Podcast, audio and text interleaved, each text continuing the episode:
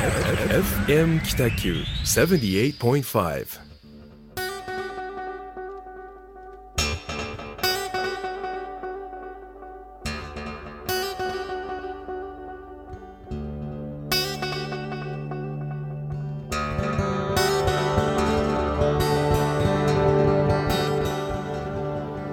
はい始まりました。ホワイトスペース、えーグラフィックデザイナーの岡崎智則と一級建築士の田村誠一郎がお送りいたします。よろしくお願いいたします。よろしくお願いいたします。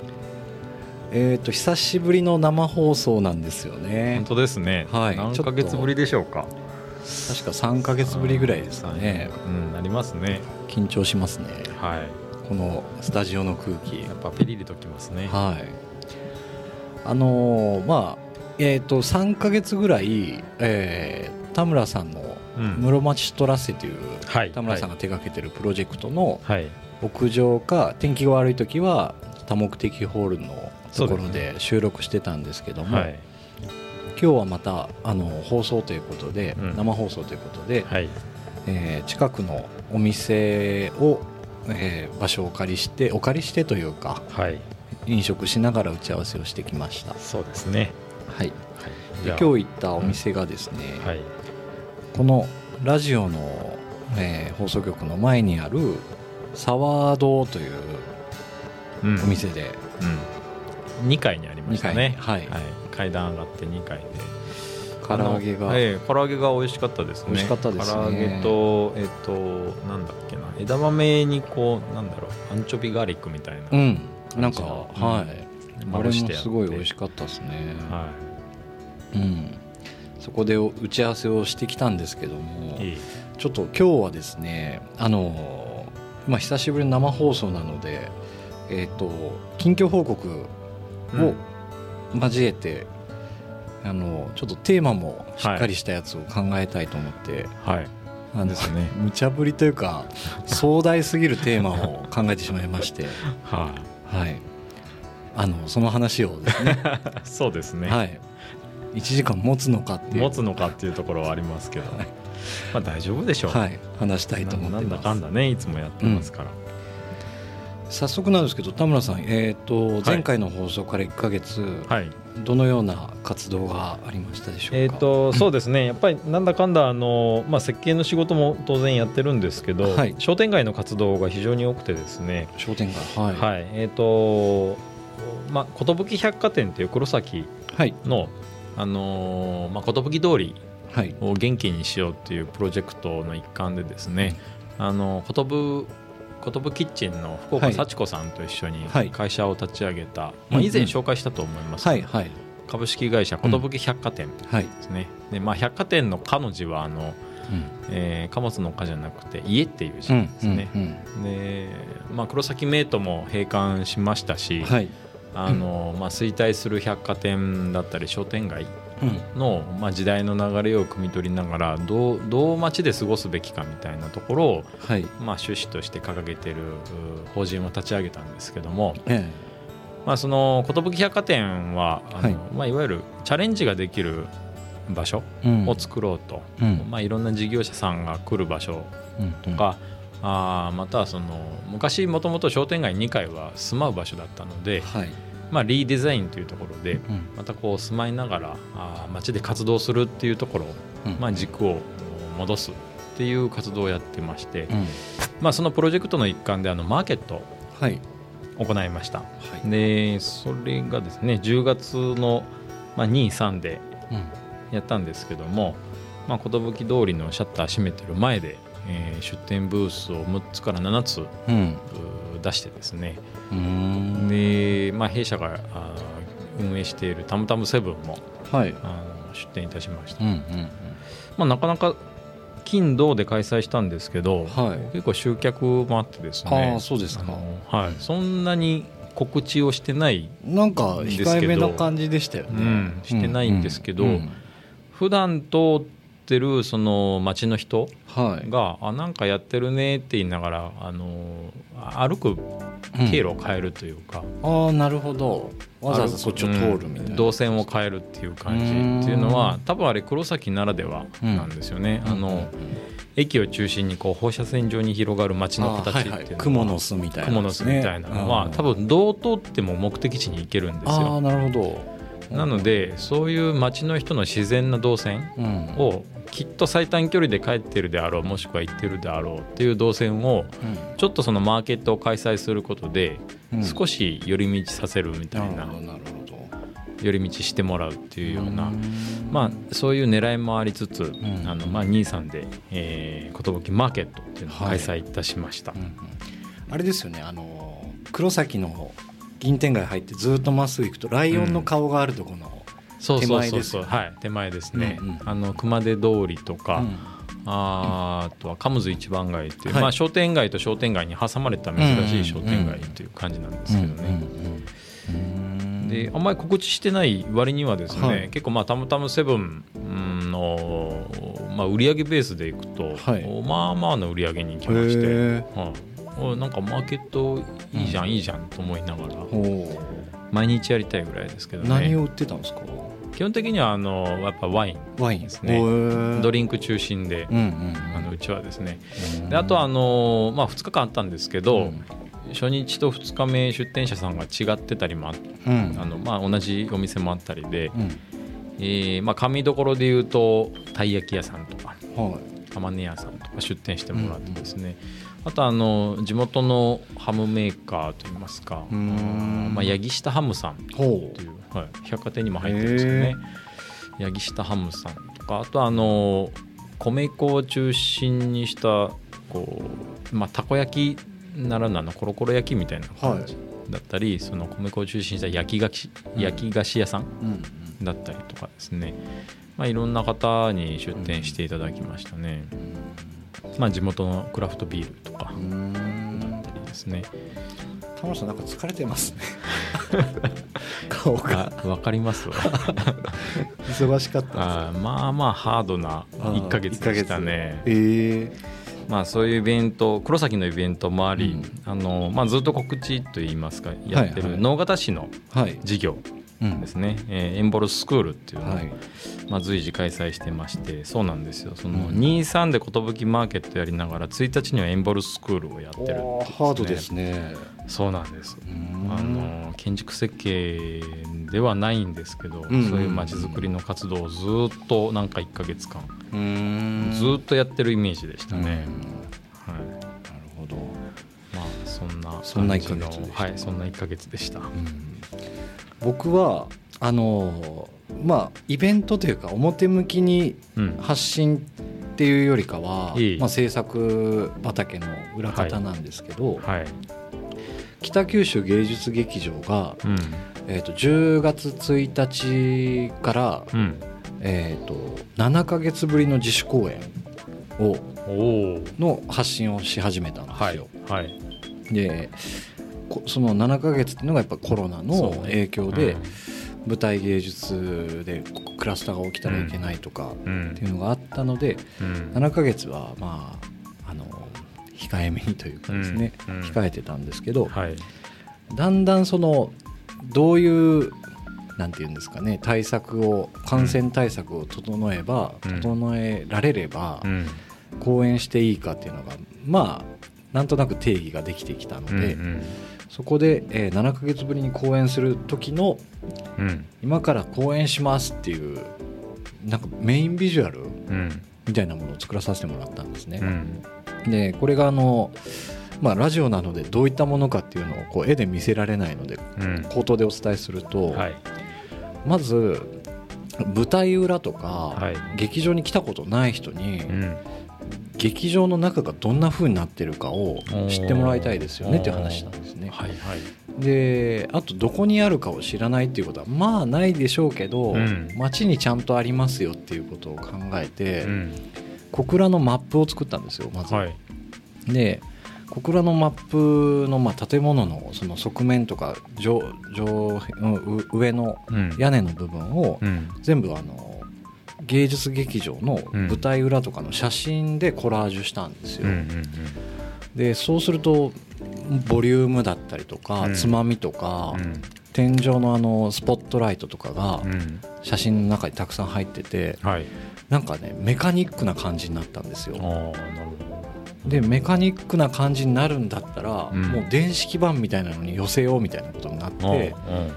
あのー今ですねリバーオークのうん。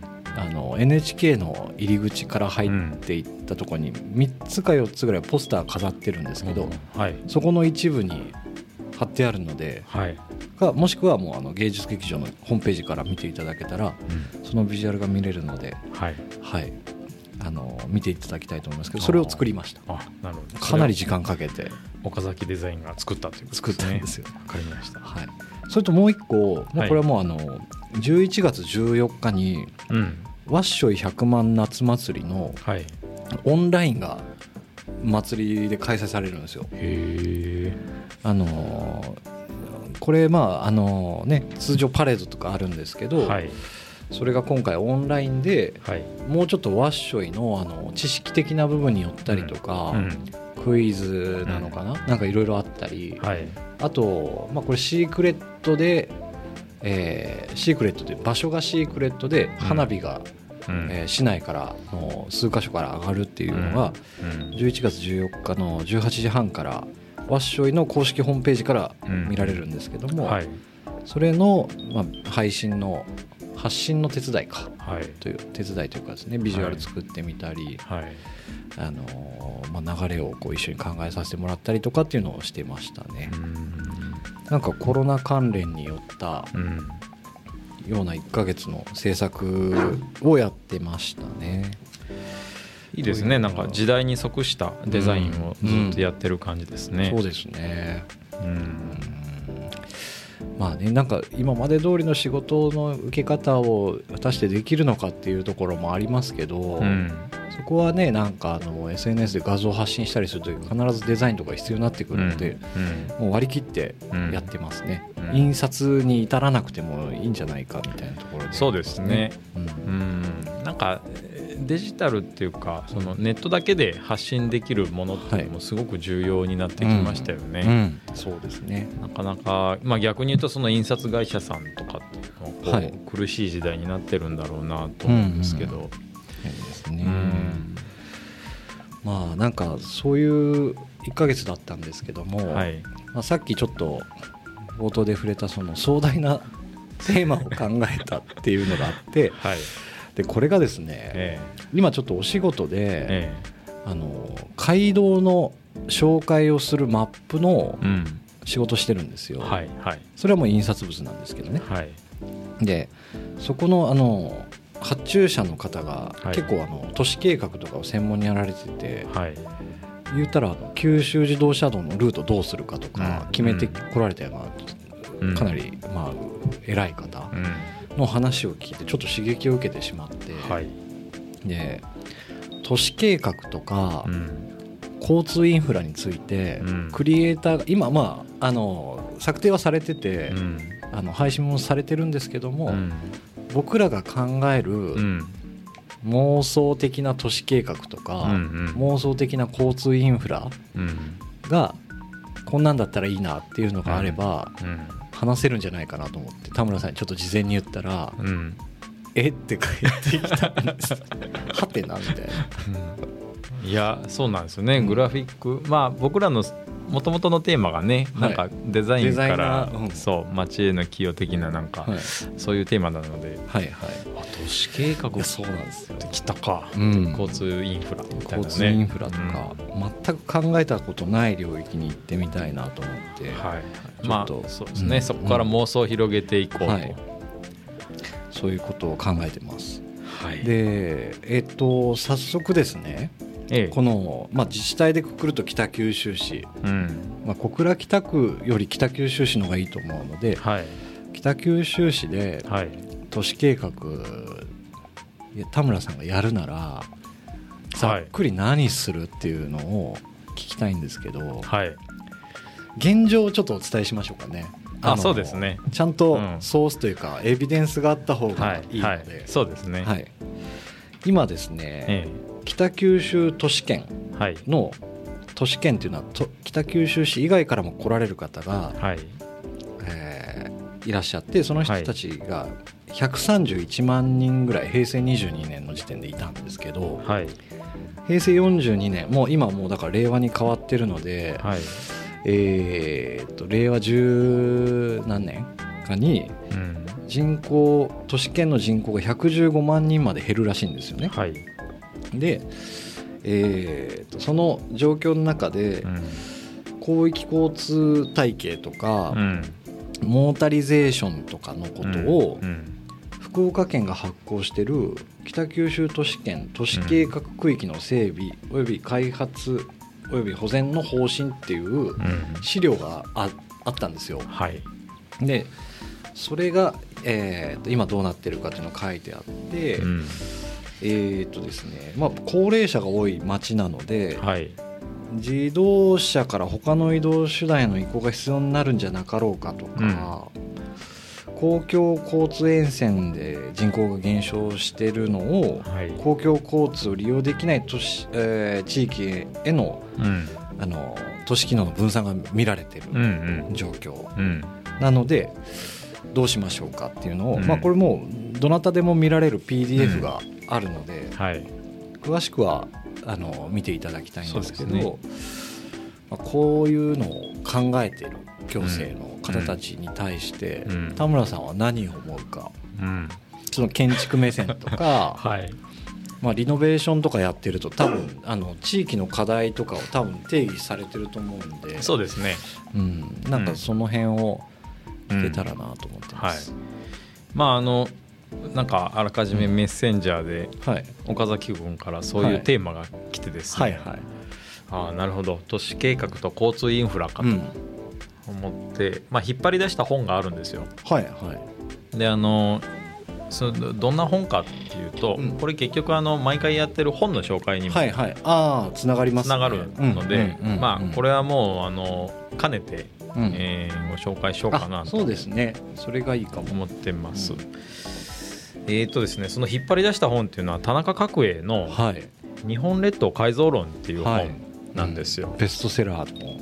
ベストセラー本ですね、うん。でこれあのえーとまあ恥ずかしながら紹介するとは言ったものの、はい。ええ。読んでないんです僕あそうなんですか。はい。はい、ででもななぜこれを出してきたかというと、あまあえーとそうですね、えー日本列島回復論」っていう本を出した、はい。あー井上井上武一さんだったかな。うん。すいません。ちょっと情報があやふやなんですけど井上なんとかさんうん。が出してる本。日本列島回復論、でその本を書いた理由っていうのはこの「日本列島改造論が」まあ昭和の時代のはいバブル期の頃とかの。そうですね。ん。1972年うん。出版された本なので、はい。えーすもうその時代じゃなくなってるから、うんうん。あーそれをこう回復するための位置づけの本として出された本があったんですよ。なるほど。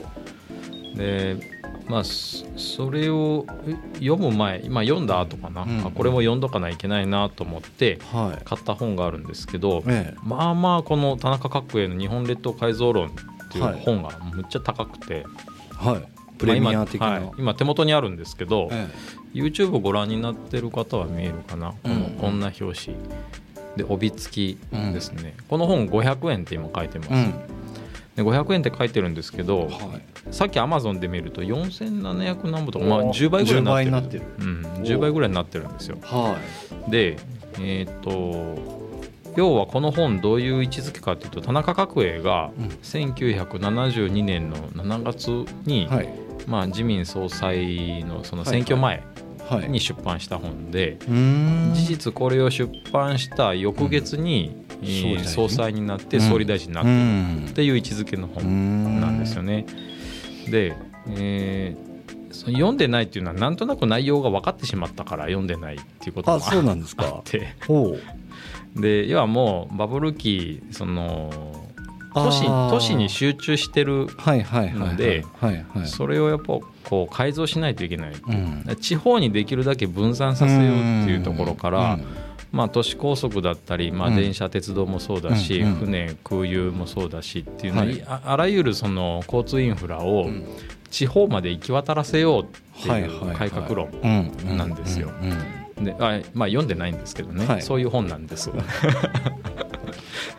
なので、うん。えーこれを打ち出した時に、うん。やっぱり日本全国があ田中角栄マジすげえじゃんみたいなことになって要はあのバブル期ってそのうん。経済めっちゃ回ってたんですけど、はい。反面郊外がすごかったんですよね。ああそっか。工業地帯、うんうんうん。発達北九州もなんかね四大工業地帯のあれでしたもんね、はい、一つになって、まあ、全国各地のその工業地帯でうん。なんとか病なんとか病って出た時代でもあったので、うん。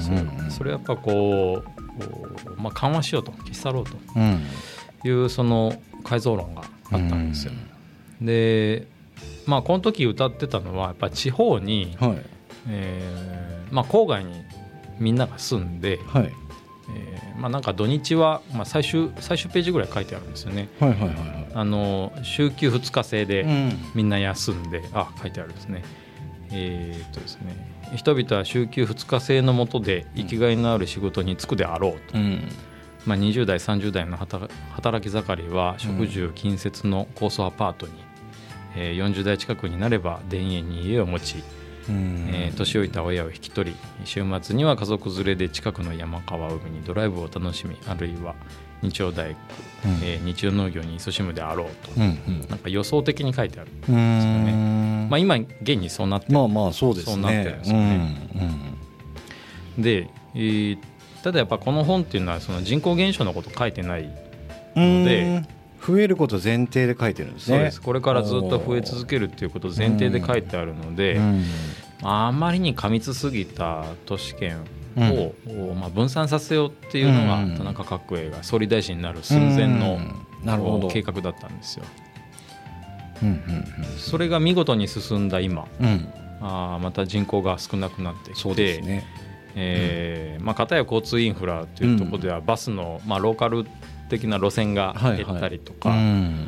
あーまあ、鉄道でもそうですよね。災害があったところ、はい。もう復旧しないままっていうのもあったりとかで。九大本線とかでしたっけ？熊本のね。そうですね。熊本大分か。大分、い。まあ熊本でもなかなか復旧しない、ですね。オレンジ鉄道とかありましたよね、うん。鹿児島につながるようなところとか、まあ、復旧しないというか、まあ、させない、うん。収益的に見込みがないからっていう。まあ、どんどんどんどんそういう状況になるわけですよ。うん。でなんか取り残されていく地域ってやっぱあるじゃないはいですか、はい。あの高齢者世帯とかって、まあ、広がった分こう縮めないといけないって今時代に差し掛かってる中で、はい。えー当然不便さもあるんですけど、まあ語弊を恐れずに言うと、はいはい。これも時代の流れなので、はい。まあ、交通インフラはどんどんどんどんコンパクトにするうんべきじゃないかなと、うん。まあ、た直ちにではないですよ、えまあ、今あの地方で住んでる方で交通、まあ、バス、えうん。えーもしくは電車を活用してるあの、はい。生活圏の方もいらっしゃるので直ちにではないんですけど、やっぱりゆっくりゆっくり10年20年30年、まあ、向こう50年ぐらいかけながら、うん交通インフラは縮小すべきじゃないかなとう思いん。つつ、でかつ、まあ、都市計画としてはい。交通インフラを、計画するんだったらどうしますみたいなさっきの質問で言うと、え僕はあの自動車はい。の税金を、はい。まあ、10倍ぐらいにしたらいいんじゃないかっていうあ持っ思うんですよ。てる人が損するみたいな感じですね。そうですそうです、うん。なんか車を持たない社会はい。あの田中角栄の時代ええ。日本列島改造論っていうのは都市高速をバンバンバンバン地方まあで広げて、ね。要はあの働きに町へ来る。で仕事が終わったら郊外出るってはい。いうそういうイメージなんですけど、うん。今もう経済が回らなくなってる。のは人口減少によりうん。より密にしていかないと物が動かないことが始まらないっていうのがあるのでうん。やっぱりこうもう一回都市に住むべきっていう時代に差し掛かってるんじゃないかなと。なるほど。だから自動車税も10倍ぐらいにすると当然便利のいいとこに住む。便利のいいところにみんな住むのでまあおのずとまた都市は密になる。なるほど。あのまあ、にぎわい推進事業みたいな全国各地で行政がやってますけど、はいはい多分その商店街再生とか、うんあ町の活性とか、はい。中心市街地うん。の活性化事業、再生事業みたいなのは多分自動車税を10倍にするとみんなね。うんみんな便利なところに集まってくるのでうん都市計画で僕がなんかそう打ち出すとしたらそうしますね。なるほど。はい。自家用車っていう感じですかね。自家用車ですね。うん。あそうなんです自家用車なんですよ、うん。だからレンタカーとか、うん。今あのタイムズカーさんなんかが全国各地でシェアカはいー展開してますけど、ああいう事業者さんは事業者税を、あ自動車税を、まあ、い今の半分ぐらいにしてもいいんじゃない？かなるほど。極端にね。極端にですね。目的がもう分かった方がいいですよね。分かった方がいいです。例えばその今その限界集落とかに住まれてるはい。はい。高齢の方ってはい。戦争を体験されてる方が多いってうんうん。みたことあるんですよ。はい。その食料がない時代を過ごしてるからうん。自分でも作れる場所に身を置いときたいっていうのがあるっていうのを見たことがあって、うんうんでそういう方はえーなかなかねこう、うん。なんていうんですかねこう街に急に来ると難しいと思うので、はいえー、とそこで例えばお肉とか買いに行くためのうん。ことが、うん。今度その自家用車持ったらできなくなるのはうん。かわいそうじゃないですか、うん。そうなったら自家用車じゃない、うん。例えばその販売専門の移動車販売のうんお肉屋さんとかがうんそういうエリアを回っていくとかすればいいだけですよね。なんかまあ、公共っていう公共インフラっていう,、うん。いうだけあって、うん。公共性が高いものになっていくと、うん。うん。当然その収益性を見ないことがうん。当然あるんですけど、うん。うん公共でも収益性ある程度やっぱ見とかないとはい。継続できないそうっていうのもあるんですね。ですよね。うん。だからさっき言われた例えばケータリングカーが、うんうんうん。あ肉を売りに来るとか野菜売りに来る、魚売りに来るっていうのは、はい。民間事業者が始めるんですよ、はいはいはいはいで今もうすでにそういう事業も全国ありますから、うんよりそれが充実してくるっていうのが結構理想的だなとは思うんですよね。なるほど。まあ当然人口減ると税収が減りますから、はいはいはい行政もその経営として見ると、うん。お見入りが少ないのに交通インフラだったり、うん。まあその、うん。住生活インフラはい。そのままにしておくのかっていうとやっぱり縮小しないといけないんですよいやね。本当ですね。はい。まあそれを補うのはやっぱ民間うんうんうん。じゃないかなと思いますね。ということはえーっと今なんかスローライフじゃないけど二拠点生活とか言ってるじゃないですか。はい、あれはそもそもちょっと違うんじゃないかみたいな感じですか？ああいやうん。あれはあれでどうなんあれはあれでいいと思いますよ。移動の手段として移動の手段として、車でどこでも行けちゃうとはい。なんかみんなバラバラに住むからうん。ということですね。そうですね。うんまあなるほど。要はその行政が抱えてる借金とか管理費を減らした方がうん。結局はその市民のためになるんじゃないかとは思ってて、なるほどなるほど。まあ、JR さんでもそうですけどね。そうですうんね。公共として考えるとですあね。ーいや本当そうですよね。うん。なんか、まあ誰も見捨てないっていうのがうん。多分ね自治体としてはあると思うんですけど、はい。一人しか住んでないところの道路の補正舗装を直すためにうん。税金を果たして使うのかみたいなところを考えると、いろいろまねあ思うところはありますね。ありますよね。まあ、結構あの先ほどご紹介した寿百貨店、うんはい。まあ、商店街の2階に暮らすっていうのは、結構あの僕の中ではそういうロジックもしっかりやっててうんできるだけ街の中に過ごす方が、うんその街全体にとって、うんえーまあ、いい展開になりますよっていうはい。ことを踏まえてはいます。ん。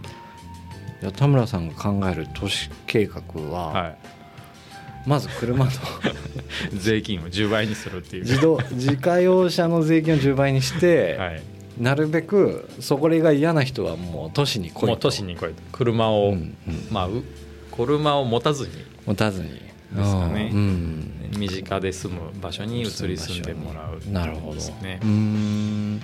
まあでも本当それは一つ考え方かもしれないですね。ですね。うん。まあふとねさっき言われた時には僕ならそうしますと思ってうん。打ち合わせしましたけど、なるほど。僕もっとなんかふわっとしてていいですか？まあ全然いいですよ。そのなんかね都市に人が集まった方がいいとかっていうのもあるんですけどはい。僕ねなんかあの北九州に芸術大学がないのがずっと疑問だったんですよ、はいはい。まあそういう人集めるっていう気持ちがそもそもないからかもしれないですけど、うん。美術館あるじゃないですか、うん。で博物館も何個かあるでしょ、うん。で芸術劇場もあるのに、うん。あ西日本工業大学はうん。デザイン学科というかあるんですよ、うん。でも芸術大学がないんですよ、うん。で芸術大学があると何がいいかっていうと、うんうーん。当たり前のことを嫌う人たちが集まってくるんですよ。はいはい。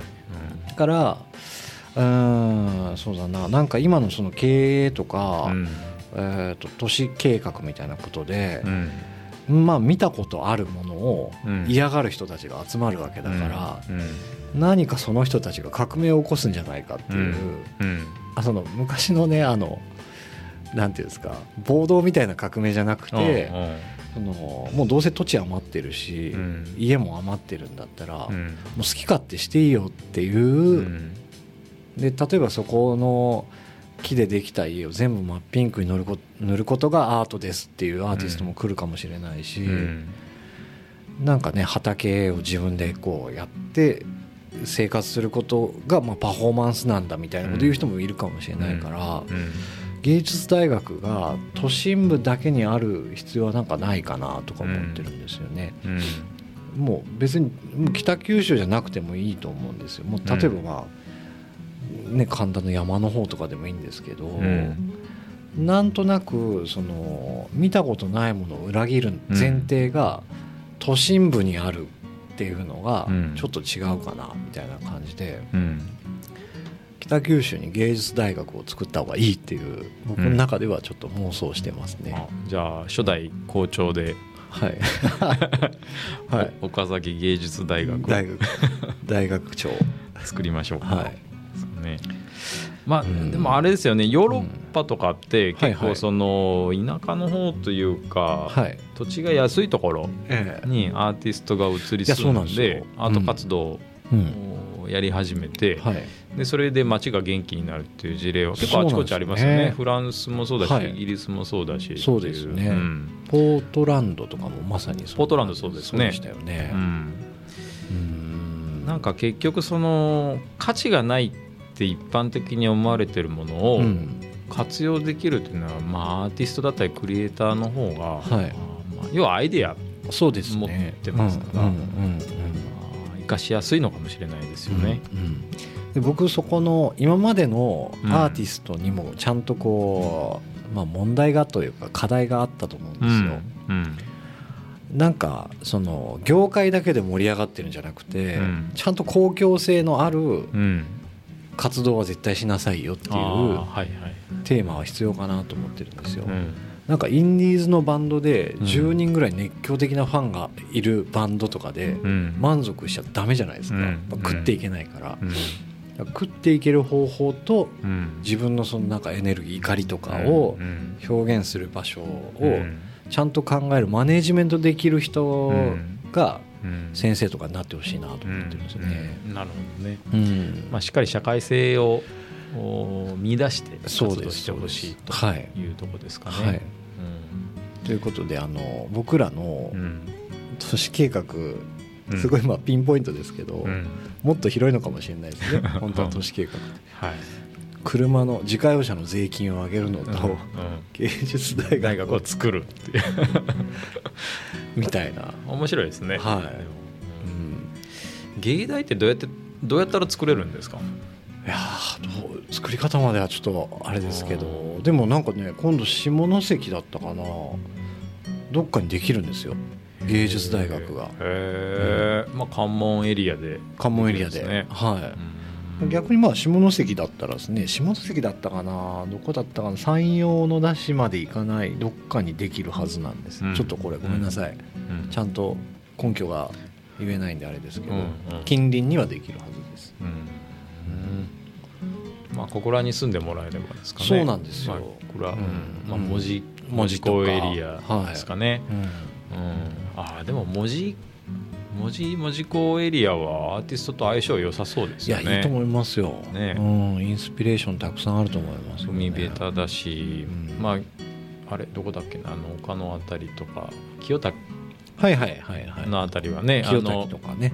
あの古屋っていうかはいはいはい。空き家も多いし、ええ。いいですね、うんうん。あの辺は。はいそうですね、なんか交通インフラについて思うこととかって、うん。うんそのなんていうんですかね。あコンパクト化するうんっていうことか、うんコンパクト化するとか、うんうんうんあと北九州ってあの路面電車があったじゃないですか、えまあ廃止になって20年ぐらい経つんですかえね、そうですかね。うん。うん。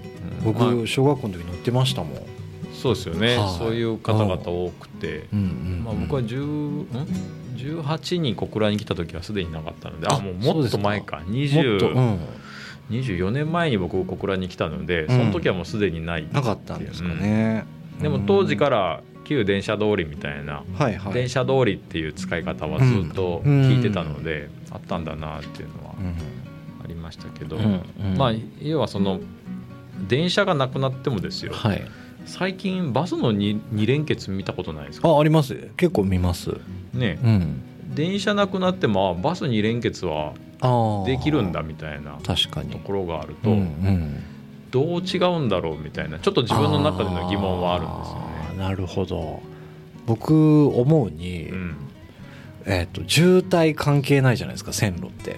ないね、うん、バスは渋滞関係あるじゃないですか、でもうん北九州の道ってうん。城下町とかだから狭いんですようんね、それを拡張するために多分線路が廃止になってるはずだから、うん。それかもしれないですね。でもうんなるほど。二連結のニーズがあるってことはその公共交通機関はこの路線は必要なんだと思いますけどね、うんそううん。ねよ要は電車2両ってことですもんね、うん、電車2両、うんまあば、当時からバスもあったんでしょうけどね、はいはいはい。うん。うん、道路拡張か、うん、はあると思いますね。中銀通りなんてうん。一車線狭いですもんね、よく渋滞になりますもんね。はい。あれもなんかもともと線路を引く計画があった通りだらしいんですよ。あ車道じゃなかったらしいんで。ーはいはい。なんかそういう複雑なね街の名残みたいなのがあるんでしょうけどね。うん、はなんか交通インフラだけ見ても、うん。結構街の動きって分かりますよね。ん。うん。うん。まあ、シェアカーができたのこのそれもこの45年じゃないですか、そうですね、うんめっちゃ活用してますけど、うんうん。あそうなんですか、はい。へえ車持ってないんですか田村さん。僕持ってないんです。あそうなんではい、すね、だから自動車税10倍にしあ してもいいと思ってる人。悪い。いや昔からその車に興味がない。興味がないっていうのもあるし、うーんと多分車がいらない環境を選んでるのあでーなるほど。っていうのも僕あんまり車の運転が好きじゃないんですよ。あそうなんですか。そもそもが。へえ1時間以上の運転はすごく嫌で、あそうなんですね。はい、ドライブはもちろんいいんですけど、はい。あのなんだろうな。車を運転してると、はい。あの電話もままならないしはいはい。当然パソコンとか携帯もいじれないじゃないですか。うんすごくね。だからいいんじゃないですか。いやいや。すごく束縛されてる感。がああそうか、はい。運転しかできない運転しかできない時間がすごくもったいないっていうのがあって。なるほど。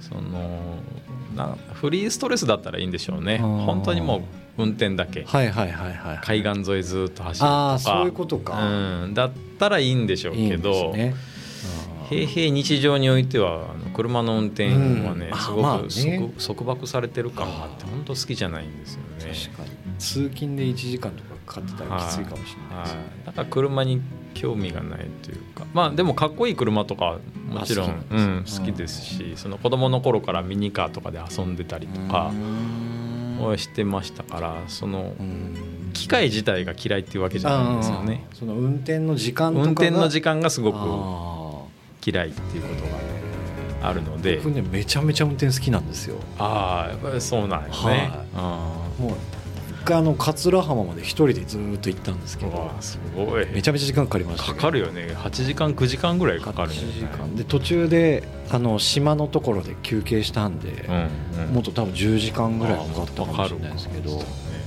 CD100 枚ぐらい持って乗ってあずっと聴きながらいろんなこと考えながら運転あしてましたけど、それでね自家用車税10倍されたらちょっときつい、そうね、なんかあまあでもそのドライブする時はカーシェアのうん。やつで行けばいいのか、うん。ああそれだったらいいですね、うん、だから熊本とかでもよく行くんですけど、やっぱ新幹線で行って、それはね。現地のシェアカー、まあ、予約しといて、うん。そこで行くみたいな、はいはいはい。っていうのいや熊本って、あはい話全然変わるんですけど、はい。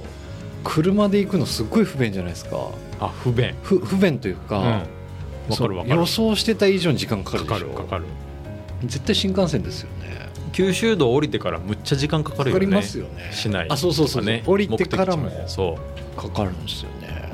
いや熊本好きなんですけど、で何度か行ったけど、うあもう車で行くのあ好きと言いながら、ん、うん、予定時間に着かなかったりするわけですよ。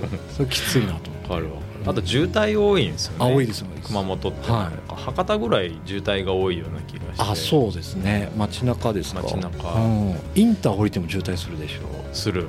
あれ一個先で降りた方が早いんですよね。街中に。あのあそうなんだね。それやってももうきちいわと思ってましたけどね、すみません。話が飛びました、いえいえなんかですねその街中の場所うんを、あの今小倉の町って城下町だし、うん。えー、とそのなん30年前ぐらいにうん。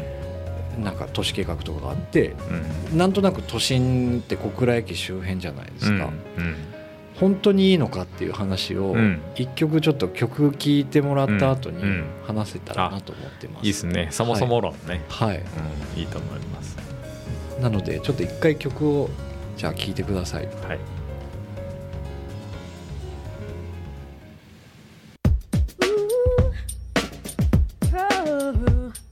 Don't touch that dial.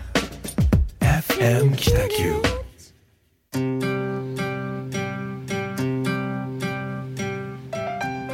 はい聴いていただいた曲は「スマイルというバンドの「明日の行方」という曲でしたなんか懐かしい。懐かしいですね、うんなんかどこで聞いたっけなってずっと思い出してました。あそうでしょう。は僕もなんか急にこの曲聴きたくなって、いうん。最近ダウンロードして購入したんですけど。なるほど。うん。なんか世代的に多分わかるかなとわわかりますわかります。さああのーはい。すごい難しいお題を残したまんま曲に入ったんですけど。そうですね。小倉の街中とえ今小倉の街中が商業地になってるものを、えはい。その過去のうーんまあなんていうんですかね。残ったい遺産という形で小倉の街ができてるんだったとしたら、うん。今の時代に適したというか、うん。今の時代に沿った形でうん。もっといい場所があるんじゃないかって仮定したらおおどこがいいと思いますか？北九州市に限る。北九州市に限る。はい。小倉の町を。小倉の町ぐらいの規模の規模。を機能を。うん。区は問わずに、へえどうでしょうね。やっぱなんか僕はコンパクトな街をはいはいはい。選んでしまうというか。あなんかそういう意味では結構戸端とかありじゃないかなあと思ったりなるほど。パッと思いつきですよ、はいはいはいはあのまあお祭りいうん。もしかり、はい。えーまあ、戸端駅中心でどうしても考えるんですけあどー駅から商店街ってすぐじゃないですか、はいはい。あまあでもそれを言うと黒崎もかな。ああそうか。うーん。でも今度ね黒崎まで振ると門司区の人が来づらくなりますからね。距離があそうるから。ですね、うん。うんそう考えたら戸端は結構いいかもしれないですね。そうですね。うん。戸端うん。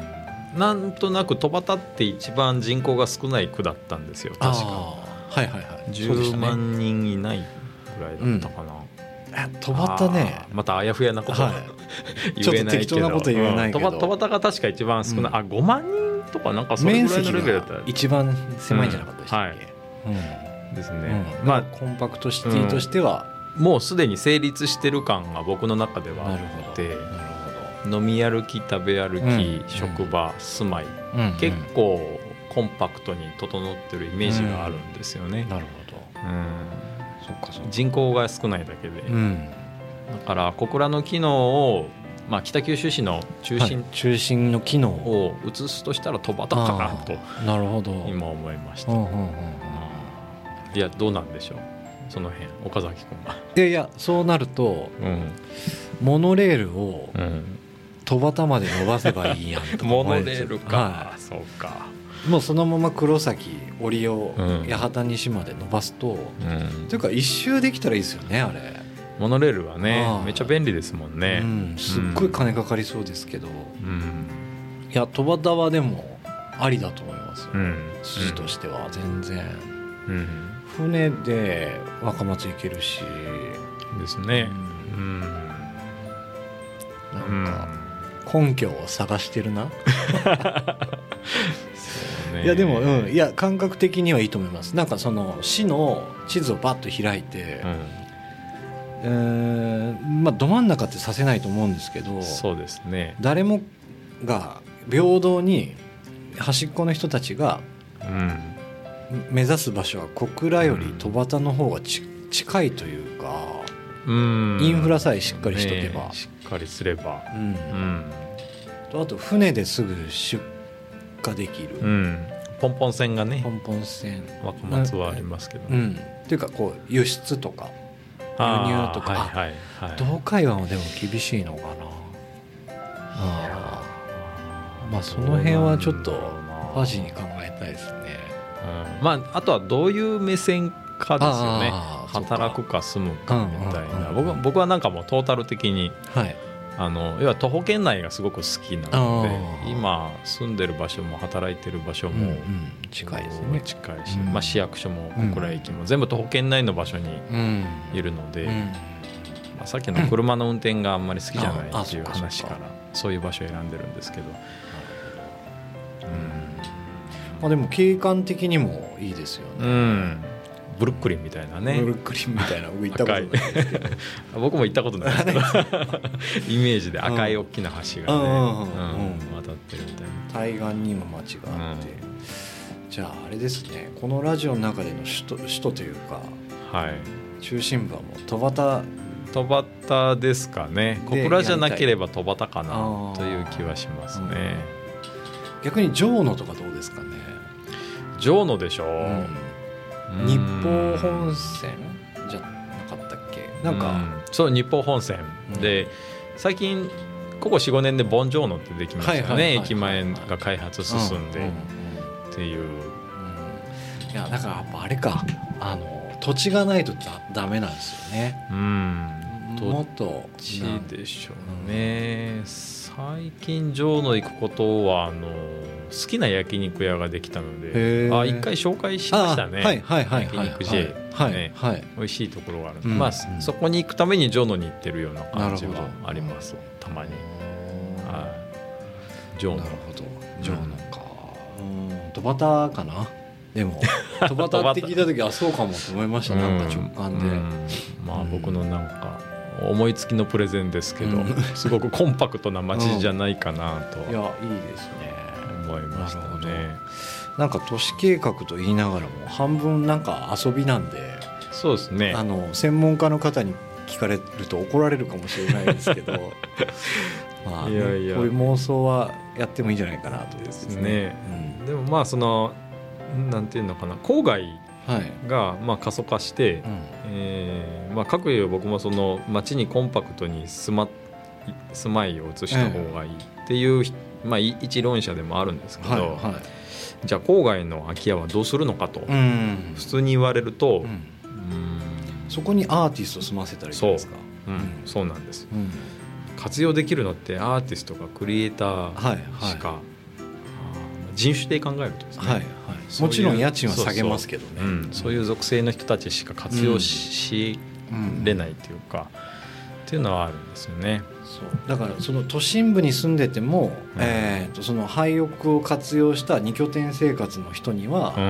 えー何か補助が出るとか、するとねコミュニティもまたできるだろうし、うん。いいかもしれないですね。うん。うん。ですね。まあ前回話したあの、うん。空き家ではいはいはい。アートイベントはい。やるみたいな、ね。あいや本当これやりたいですね。やるみたいな。うん。であの後グループではいはい。やり取りしながら、えあのトリエンナーレとか、はい。あーど名前どう何でもいいけどみたいな、うん。ハイエンナーレってどうなんですね、え いいと思います。はいめちゃめちゃいいと思う。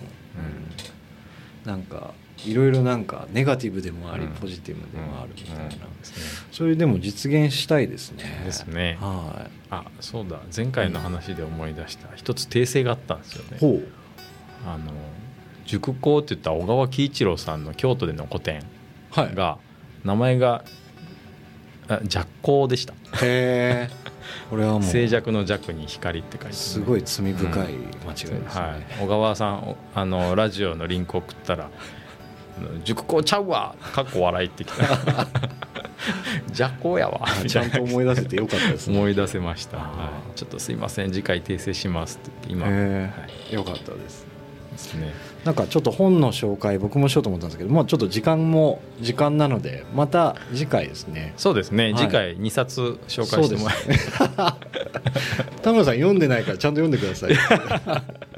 わかりました、はい読んでない本も紹介するっていうのもね いいかなと思いますはい。